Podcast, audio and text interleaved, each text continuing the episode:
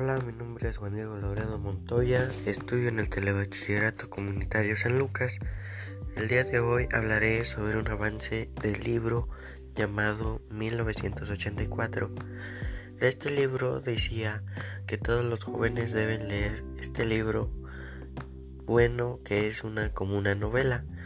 Este, esta novela llamada 1984 es una ficción dolorosa sobre los extremos distorsionados a los que pueden llevar colectivismo a ultra, ultranza. Esta es una gran novela del gran escritor inglés Jorge Orwell de Motiare, India en 1903, Londres a 1950.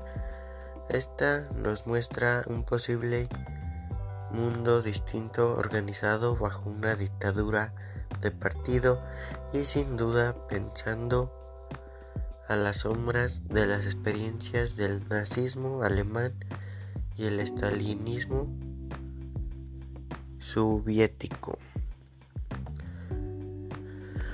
Al principio es o trata sobre un señor llamado Winston Smith que tenía una barba muy grande que le llegaba al pecho. Aún tenía agilidad porque bajó rápidamente por unas puertas de cristal de la casa llamada Casa de la Victoria.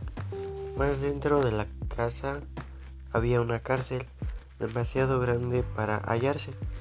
En el interior está la cárcel presentada un enorme rostro de más de un metro de ancho. Era la cara de un hombre de 45 años, con un gran bigote negro y ficciones hermosas. Eso es lo que entendí sobre el libro llamado 1984, pero dice aquí que es una novela.